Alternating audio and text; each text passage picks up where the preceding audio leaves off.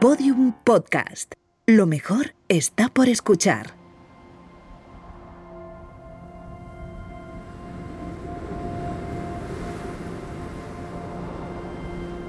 El 29 de diciembre de 1999, la revista Rolling Stones publicó una petición.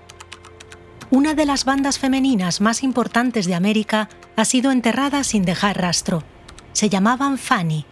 Eran una de las mejores bandas de rock de esa época, allá por el 1973. Eran extraordinarias, escribían todo ellas, tocaban fenomenal eran simplemente colosales y maravillosas y nadie las menciona jamás. Fueron tan importantes como cualquiera que lo haya sido nunca. Simplemente aquel no era su tiempo. Reavivad a Fanny y así sentiré que mi misión se ha cumplido. Han pasado más de 20 años y esa petición sigue sin ser escuchada. Hoy queremos rescatar estas líneas porque no las escribió un lector cualquiera, ni siquiera uno de los redactores de la revista. La persona que consideraba su misión rescatar a esa banda era David Bowie.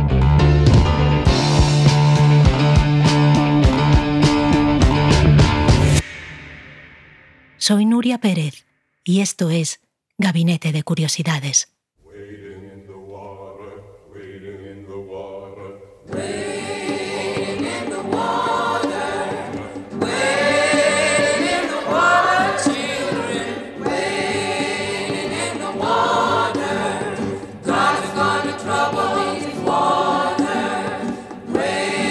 Volvemos una vez más a orillas del Mississippi, a esos campos de algodón que se despliegan por la llanura repletos de historias.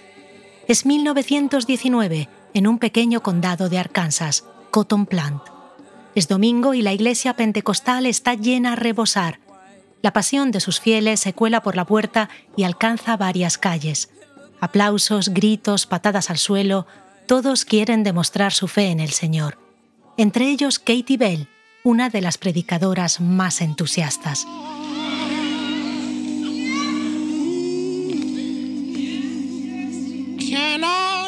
Durante la semana, Katie evangeliza por las calles cantando y usando cualquier instrumento que encuentra por casa, una mandolina, un tambor, pero los domingos Katie calla y deja cantar a la que considera la mejor obra que haya hecho Dios, su hija Rosetta, de cuatro años. Rosetta ha nacido para el escenario. Tiene carácter, tiene presencia y sobre todo tiene la voz de los ángeles. La niña crece cantando alabanzas con su madre y conquistando todas las iglesias del estado. En el 22, Katie Bell deja a su marido y se muda con Rosetta a Chicago. Allí, en la calle 40, ambas entrarán a formar parte de un momento histórico, el nacimiento del Roberts Temple.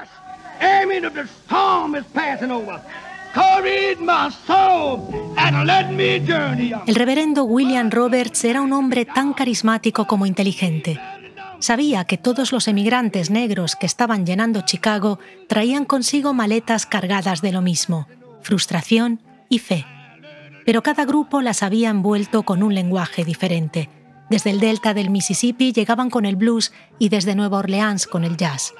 Él construyó un templo para unirlos a todos fue uno de los primeros en colocar una orquesta dentro de una iglesia y creó también el mayor coro del Estado. El resultado fue algo mágico y tremendamente innovador. Allí no había reglas, todos podían expresarse como querían y en plena libertad. Las trompetas se unieron a los banjos y cada domingo el gospel urbano de Roberts creaba un rugido de pasión que agitaba todo el barrio.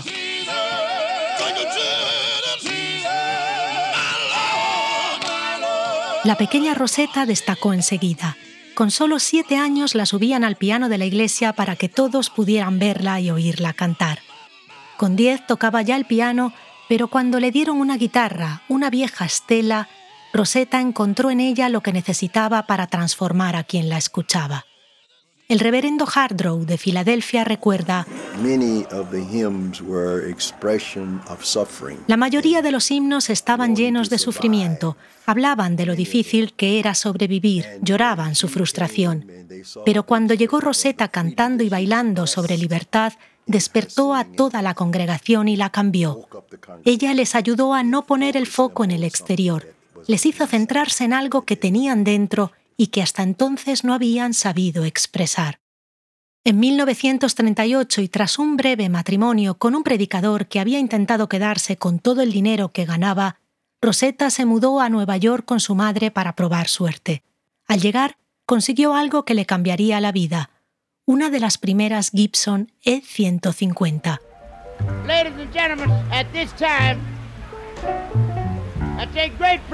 Ahora visualiza esto.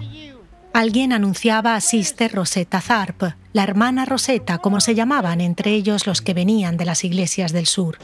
En el escenario aparecía un mujerón, piel negra como el azabache, elegante con su vestido de la iglesia, peluca, pendientes y anillos, una gran señora. Se subía al escenario y de pronto...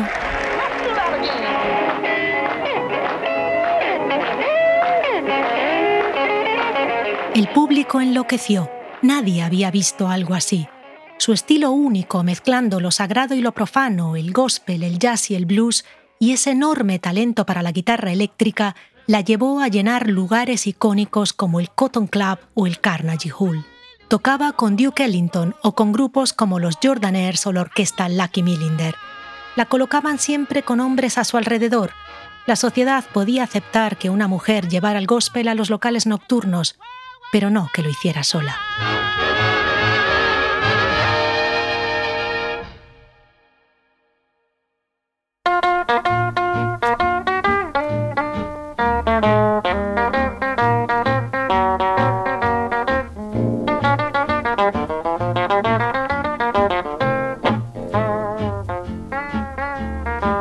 Ese mismo año, 1938, Rosetta firmó con la discográfica Decca, que llevaba iconos como Bing Crosby, y se convirtió así en la primera cantante de gospel con un gran contrato comercial. El primer éxito con ellos fue una reinterpretación de un conocido himno religioso, Rock Me. Rosetta quiso acercar el tema a un público más amplio, ajeno a las iglesias, y lo hizo con un pequeño detalle, tan solo un segundo que bastó para revolucionar el país. Aquella R, ese rugido que había aprendido en el Roberts Temple, fue motivo de escándalo nacional. Se habló de él en los púlpitos de las iglesias, en los periódicos y en las calles. Algunos se sintieron abandonados por la que consideraban la voz del Señor, pero la mayoría se quedó a su lado.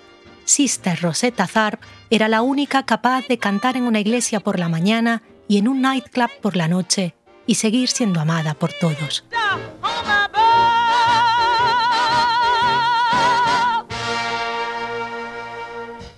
Su siguiente éxito con Decca fue Strange Things Happening Every Day.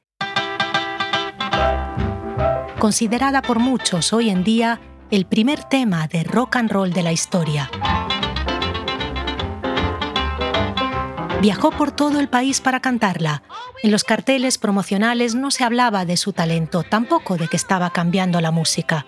En todos podía leerse, no se pierdan a Sister Rosetta Tharp, la mujer que toca la guitarra como un hombre.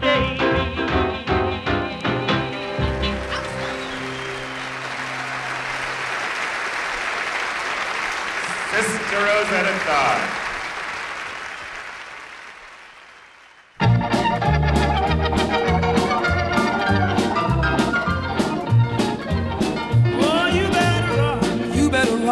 En 1946 Rosetta conoció a Marie Knight, una chica con largos dedos de pianista y una increíble voz. Con ella descubrió el amor. Marie dio a Rosetta el respeto que no había encontrado en su marido y sobre todo la libertad de no depender de hombres para subir al escenario. Juntas podían viajar por todo el país cantando y tocando sin necesidad de nadie. En público debían negar su relación para no acabar en la cárcel, pero bastaba verlas para entender lo que eran. Dos mujeres libres, independientes y enamoradas.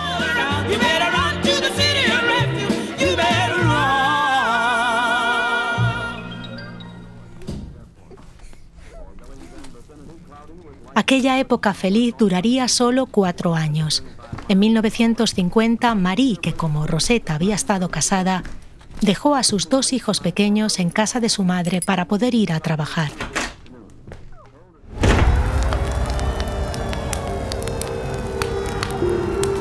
Esa noche la casa se incendió y sus hijos y su madre murieron. Marie nunca lo superó, se retiró a su casa y no volvió a pisar un escenario. Los 50 además traerían otro cambio que supondría el inicio del fin para Rosetta.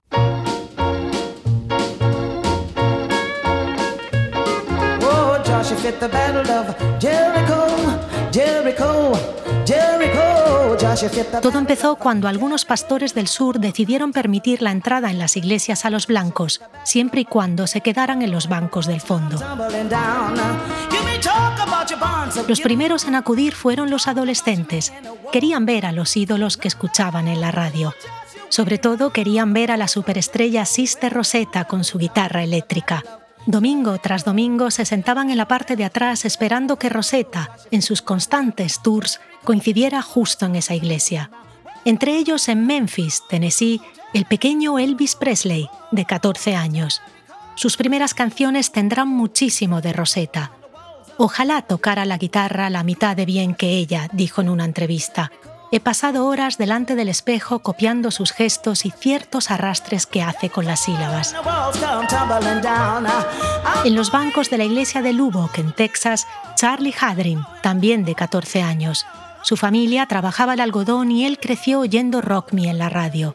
Con el tiempo lo conoceríamos como Buddy Holly, o como a él le gustaba definirse, el fan número uno de Sister Rosetta Tharpe. En la iglesia de Dyess, Arkansas, J.R., un jovencito que aunque era blanco llevaba cantando gospel y recogiendo algodón desde los cuatro años. Poco después se cambiaría el nombre y pasaría a ser para todos Johnny Cash. En 1992, Cash recibiría el honor más grande del rock, entrar en la Rock and Roll Hall of Fame.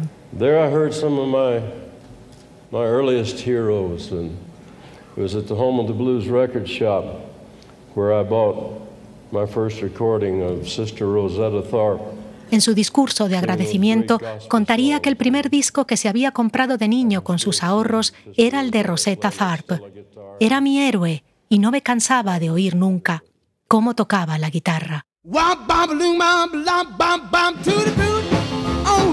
Little Richard creció adorándola con 15 años, Rosetta lo escuchó cantar en una pequeña reunión y esa noche lo invitó a subirse al escenario con ella. Era la primera vez que Richard cantaba fuera de la iglesia. Rosetta insistió en pagarle al final de la noche y aquel gesto fue el empuje que Little Richard necesitaba para abandonarlo todo y dedicarse a la música. Aquellos chiquillos absorbieron lo que Rosetta hacía, su pasión, su destreza a la guitarra y su expresividad y las hicieron suyas. Poco a poco todos ellos empezaron a brillar y ella pasó a ser simplemente la mujer negra de mediana edad que ya nadie contrataba. Dejó de recibir propuestas y tuvo que mudarse con su madre a un pequeño apartamento en el peor barrio de Filadelfia.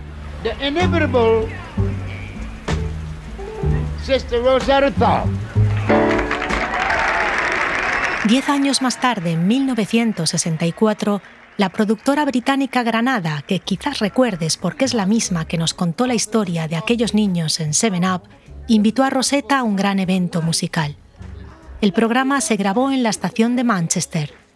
Los cantantes actuaban a un lado de las vías y el público estaba en el otro. Llovía cántaros. Tras varios números con los éxitos de aquella época, de pronto se hizo silencio. Una carroza de caballos apareció en la estación una enorme mujer vestida con un precioso abrigo se bajó. Alguien le dio una guitarra eléctrica y allí, bajo la lluvia, la niña prodigio de Arkansas entusiasmó a los ingleses.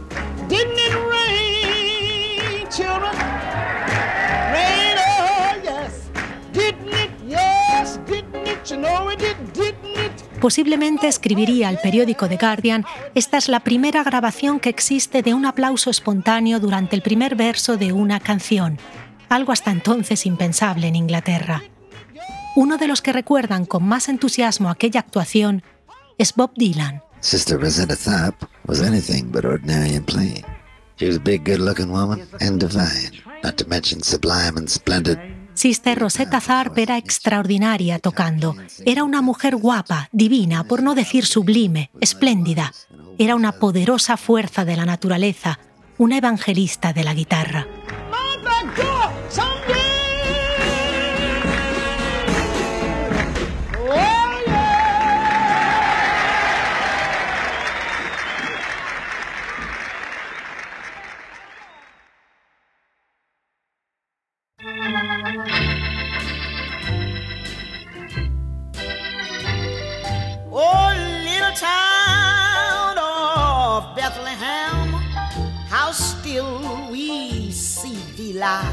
Aquella fue una de sus últimas grandes actuaciones.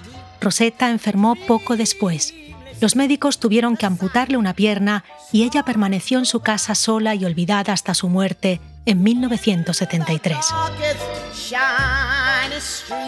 Su gran amor, Marie Knight, salió de su reclusión para maquillarla y vestirla porque estaba segura de que su funeral llenaría la iglesia a rebosar. En realidad, la gente que se acercó fue suficiente solo para ocupar los bancos delanteros. Fue enterrada con una lápida genérica. Nadie ofreció dinero para más.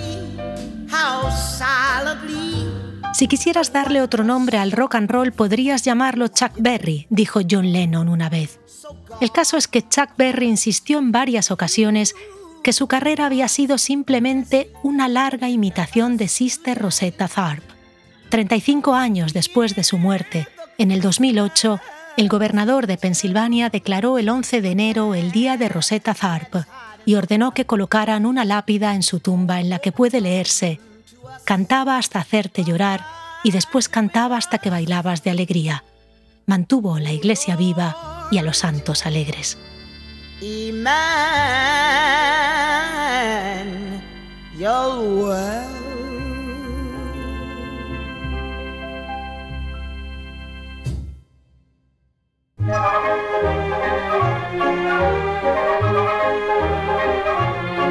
Waray waray, hindi tatakas.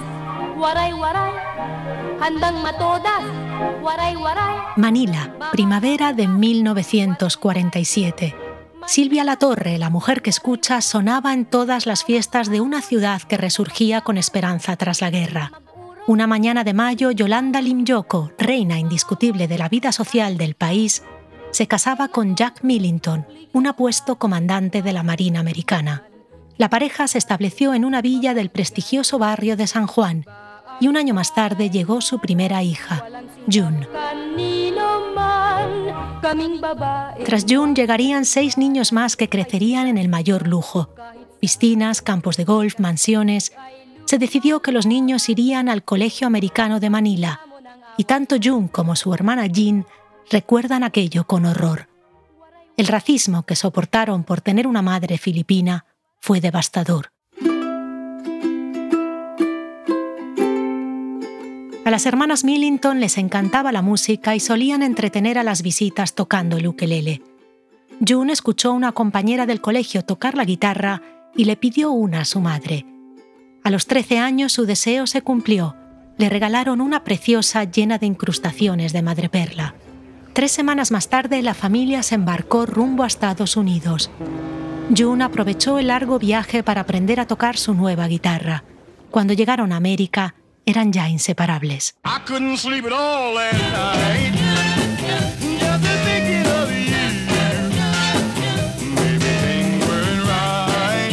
La familia se estableció en Sacramento, California.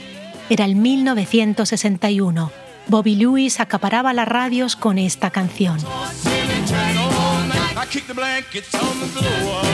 Las Millington llegaron al instituto llenas de ilusión, pero el racismo y el acoso se habían mudado con ellas.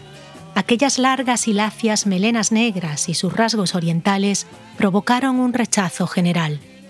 Para ellas todo era nuevo, distinto y hostil.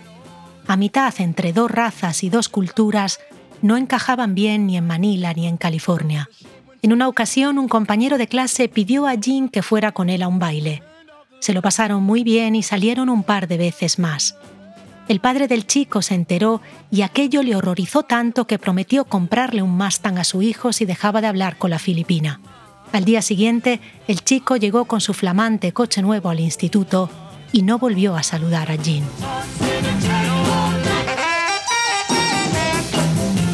Jack sugirió a sus hijas que llevaran instrumentos al colegio. La música os ayudará a hacer amigos. Así conocieron a Brie, otra filipino-americana que tocaba la batería y también necesitaba un desahogo. Juntas empezaron a practicar en las tardes libres y se presentaron a un par de concursos musicales del instituto con el nombre de Des Belts. Resultaron ser buenas. De pronto la gente les hacía caso. Esta es la puerta, pensó June. Esta es la puerta que hemos de abrir para dejar de ser invisibles.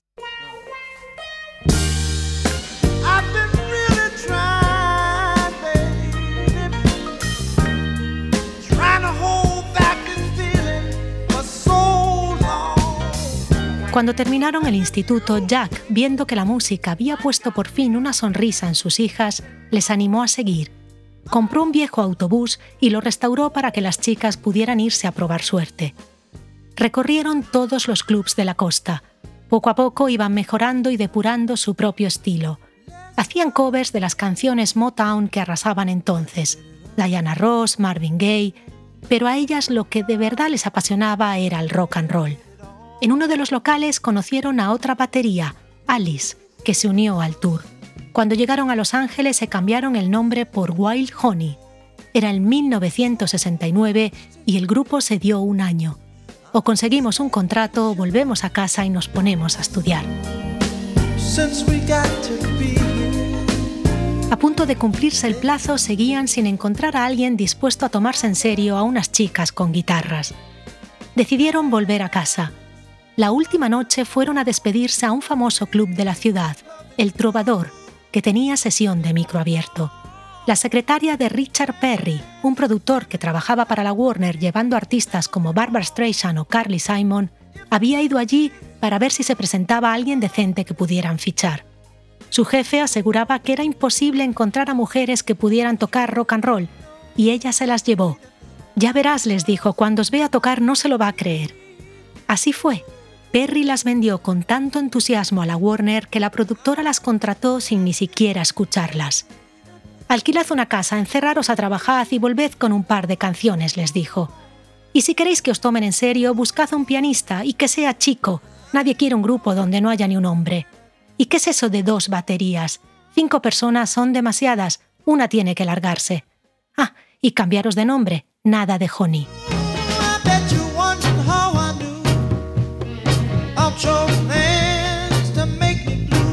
Las chicas encontraron una gran villa que les encantó. Había pertenecido a Hedy Lamar y estaban convencidas de que la energía de aquella mujer que tantos moldes había roto les iba a ayudar. No sabían por dónde empezar, pero tenían claro que nadie debía bajarse del grupo. Poco después el destino decidió por ellas. Brie descubrió que se había quedado embarazada. La noticia me sacudió como un huracán, recuerda. ¿Y ahora qué hago? Me parecía injusto tener que escoger. Los rockeros no tienen ese problema, ellos nunca tienen que elegir. ¿Por qué tenía que hacerlo yo? Pasé varios días en la cama deprimida y asustada. Me lo pensé muchísimo. Me ofrecieron alternativas, pero simplemente no pude. Sus compañeras fueron su gran apoyo.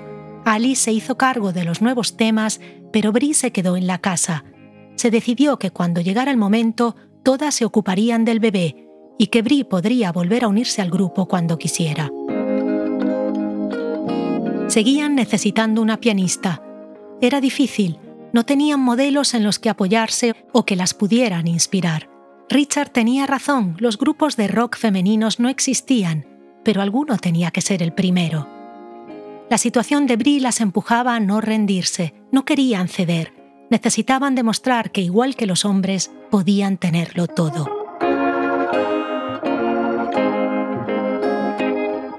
Pero encontrar una chica que tocara rock al piano en 1969 parecía una empresa imposible. Las pianistas solían ser todo cardigans color pastel y lazos en el pelo que venían de la escuela de música. Buscaron por todo el país, pusieron anuncios incluso en Canadá. Nada. Una noche se presentó a cenar un joven cantante de blues recién llegado de Inglaterra, donde había conseguido el número uno con esta canción.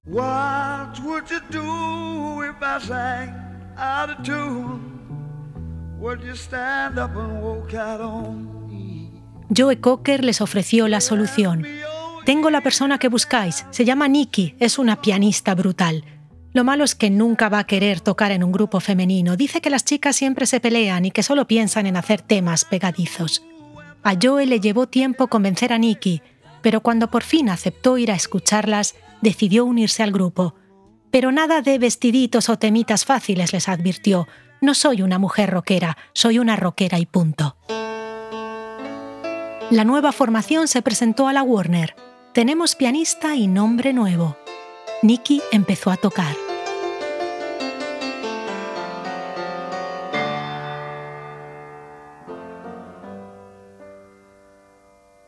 Richard asintió. La chica podía quedarse. Habían nacido las Fanny.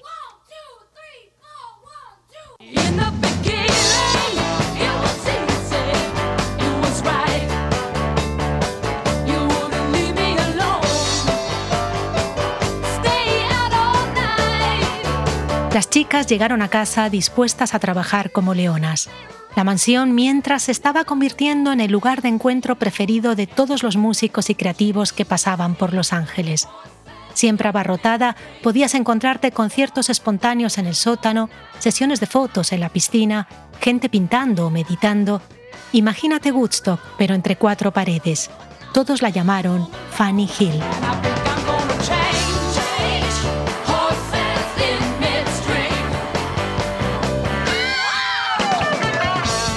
En Fanny Hill a nadie le importaba si llevaba ropa o no o con quién querías acostarte.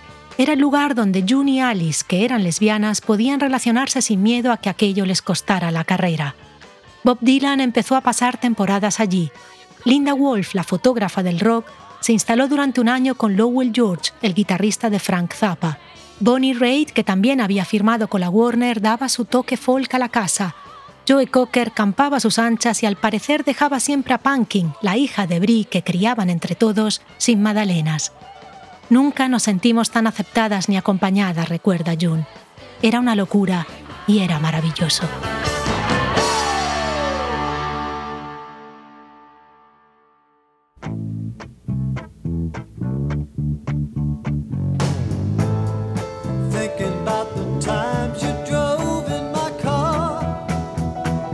Eric Clapton también se pasaba y les cedió este tema que había compuesto con George Harrison. Ellas le dieron su toque y según Harrison, la mejoraron.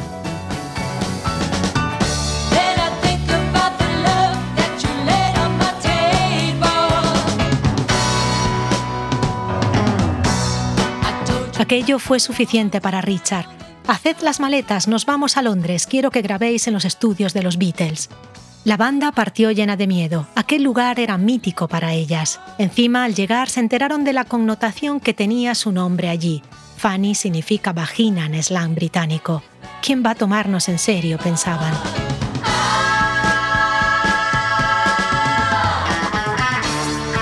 La noche del primer concierto llegaron a la sala y el propietario las condujo a un camerino. Bueno, chicas, podéis poneros ahí y ya la banda cuando llegue se pone en el de al lado. Era una lucha constante, recuerda June. Sexismo, clasismo, veían un grupo de filipinas y asumían que éramos las asistentes. Nosotras levantábamos la cabeza y decíamos, así vais a ver.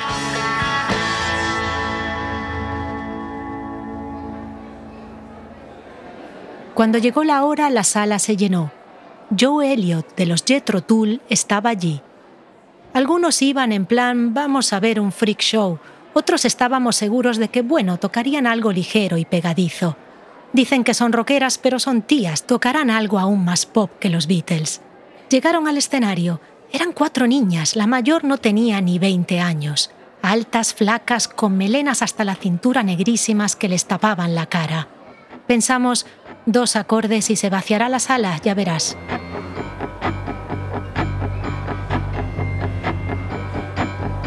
En la grabación de esa noche se puede ver a Nikki empezando concentrada. Se intuye un poco de miedo. pero llega un punto en el que se cruza una mirada con Alice y parece decir, fuck it.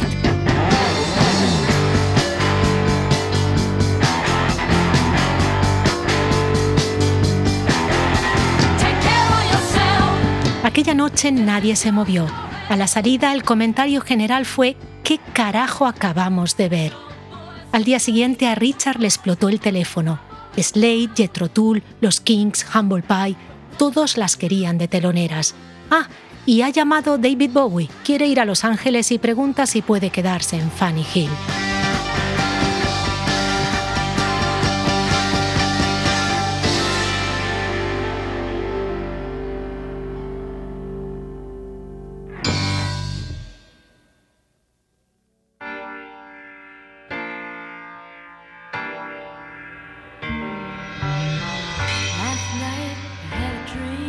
De vuelta a casa, la banda no descansaba nunca.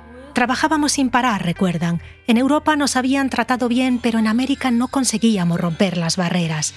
Fanny Hill seguía siendo un hervidero de creatividad. Bowie, Dylan, los Rollins se hicieron habituales en la casa. Rod Stewart, los Deep Purple, todos eran amigos y enormes fans de Fanny. Lo malo es que nosotras éramos las que menos se podían divertir, porque teníamos que demostrar siempre el doble, recuerda Jean. En parte, eso fue bueno porque nos mantuvo bastante alejadas de toda la droga que circulaba.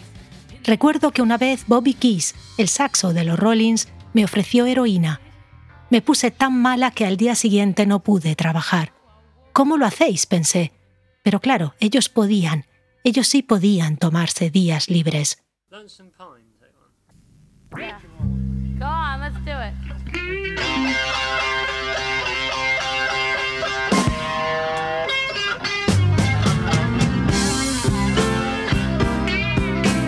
Los siguientes meses fueron agotadores.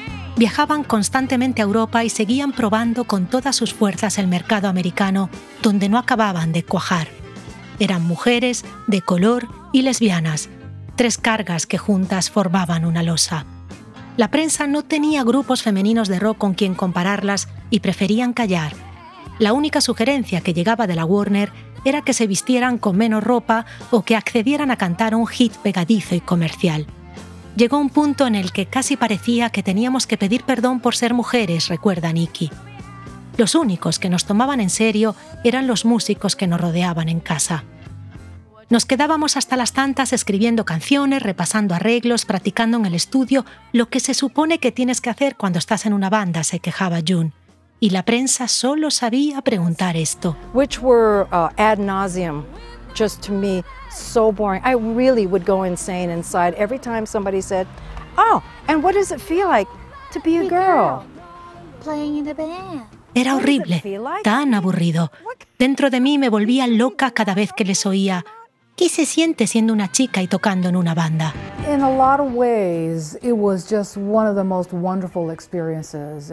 En muchos sentidos, cuenta Jean, fue la experiencia más maravillosa de nuestras vidas. Sabíamos que estábamos abriendo el camino a las que vendrían, pero una gran parte de ello suponía un peso enorme porque teníamos que pasar los 10, 15 primeros minutos convenciendo a la gente de que sabíamos tocar. Not bad for chicks, not even girls.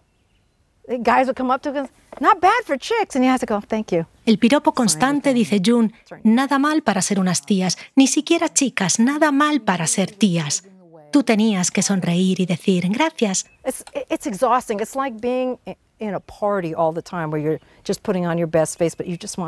Era agotador, era como estar constantemente en una de esas fiestas en las que tienes que poner buena cara a todo el mundo, pero solo quieres irte a casa. La banda empezó a frustrarse. Una mañana June explotó. Llevaba meses sin dormir y sin comer. El estrés y la presión estaban acabando con ella. O lo dejo o me muero, anunció. Fue la decisión más difícil de mi vida. No quería dejar la banda, no quería dejar a mi hermana, pero me sentía totalmente vacía y perdida. No tuve alternativa.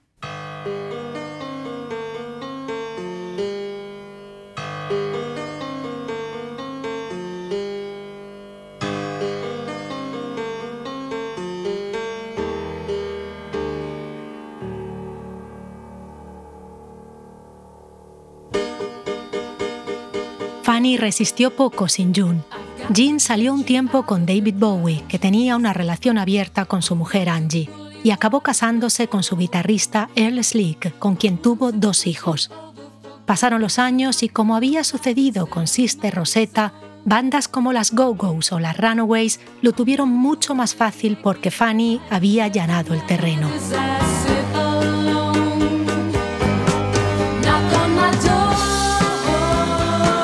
Qué grupo sueco crees que creó su propio estilo tras escuchar y enamorarse de esta canción?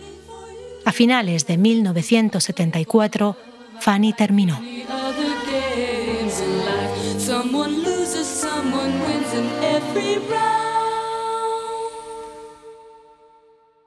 Diez años más tarde, otras chicas de California quisieron intentarlo. Se inspiraban en Fanny y en un principio sonaban así.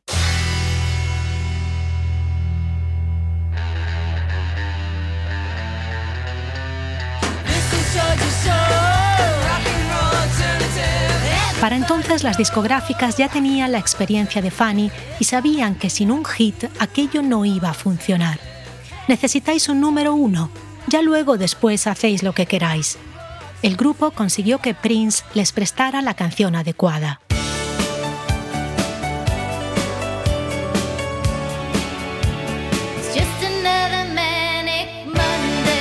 Aquello fue el hit que lanzó al estrellato a las Bangles, pero marcó también que nunca más volvieran a hacer puro rock and roll. Las Fanny tenían razón, salirse de la carretera significaba no volver a encontrar el camino.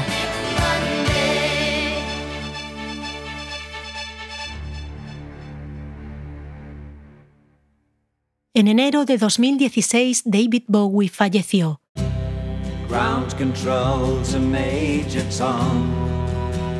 Earl Slick estaba destrozado y no paraba de pensar en lo que su amigo había escrito diez años antes en la Rolling Stone. Llamó a Jean.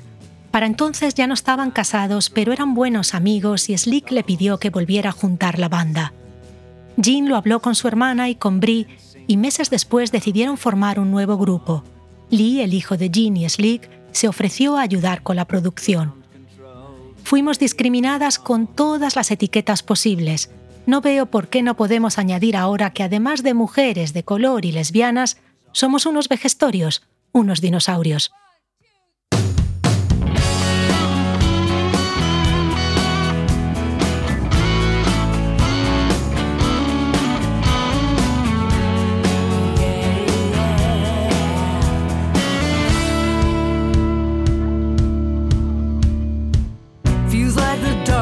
Nació así la nueva banda Fanny Walk the Earth.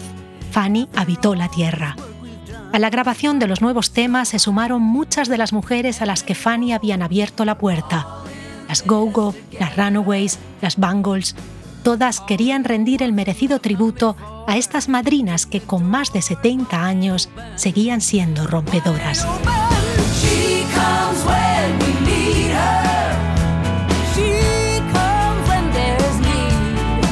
Grabaron cinco temas y enseguida recuperaron la ilusión. Morían de ganas de salir de tour. Estaban seguras de que por fin iban a tener la comprensión que en su día había faltado. Como dijo Bowie, nuestro tiempo no era aquel, pero quién sabe, quizás ahora por fin lo sea.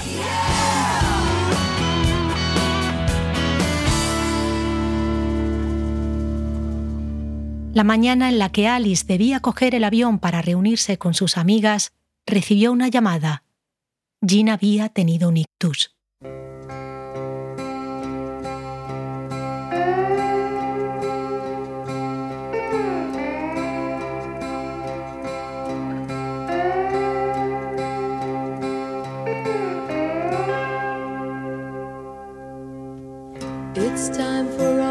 Tras pasar una temporada en el hospital, Jim volvió a casa. Todo su lado derecho estaba paralizado. Intentaba agarrar su querido bajo, pero su cerebro se negaba a cooperar. Lo siento, le dijo su hijo Lee. Sin tour no hay promoción y sin promoción no hay disco. Cada mañana Jim baja al estudio con la fuerza que siempre tuvo y lo sigue intentando. Mueve ya dos dedos. Su hijo se coloca detrás de ella, la abraza y sustituye las manos de su madre con las suyas. June y Alice siguen a su lado. Son rockeras, saben perfectamente lo que significa caerse y levantarse.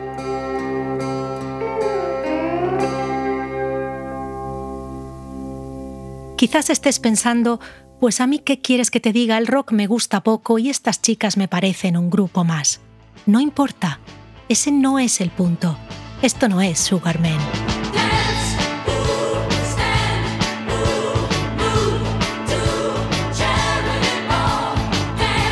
Decidimos abrir esta última temporada de Gabinete con ellas porque su mensaje representa tantos otros que cada día dejamos escapar. ¿Cuántas cosas, cuántas personas nos rodean que viven en un tiempo que no es el nuestro? Cuando un creador nos obliga a salir de la zona de confort, eso nos inquieta, y sobre todo ahora que el contenido fácil abunda, rara vez estamos dispuestos a hacer el esfuerzo de acercarnos a él. Y sin embargo, como demostró el Roberts Temple, aceptar a cualquiera que se exprese con pasión, aunque hable un lenguaje que no sea el nuestro, puede sacar nuestra mejor versión. Allá fuera el mundo está lleno de historias como la de Fanny, visionarios y pioneras rompiendo moldes. Podemos ignorarlas y esperar a que quizás el futuro les dé una oportunidad, o podemos recordar las palabras de Bowie. El mañana pertenece a los que pueden oírlo llegar.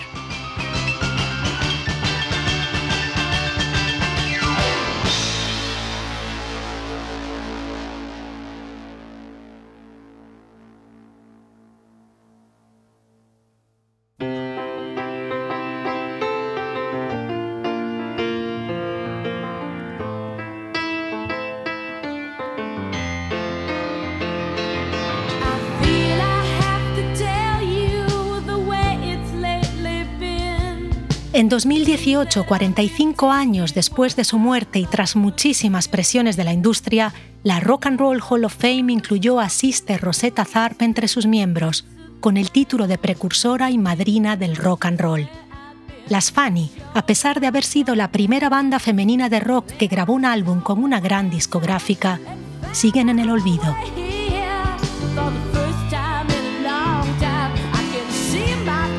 June y los hijos de Jean están volcados en el Instituto de las Artes de Massachusetts, desde donde realizan campamentos para niñas adolescentes rockeras.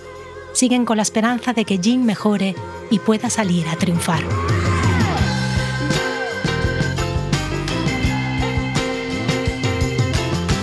A día de hoy, solo el 8% de los miembros de la Rock and Roll Hall of Fame son mujeres.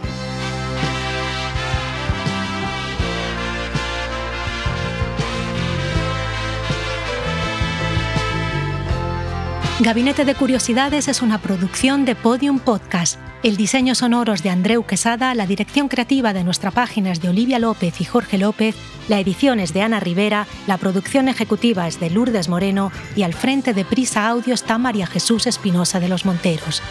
Soy Nuria Pérez.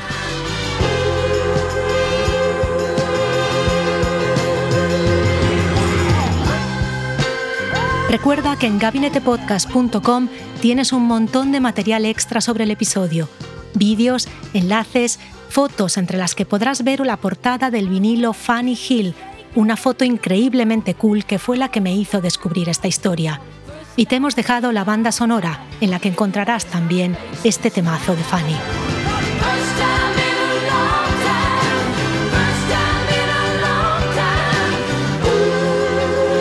La semana que viene volvemos para recordar el día en el que el mundo entero quedó en shock, pero la gallina, al menos ella, se salvó. Hasta entonces, sé curioso, porque si perdemos la curiosidad, ¿qué nos queda?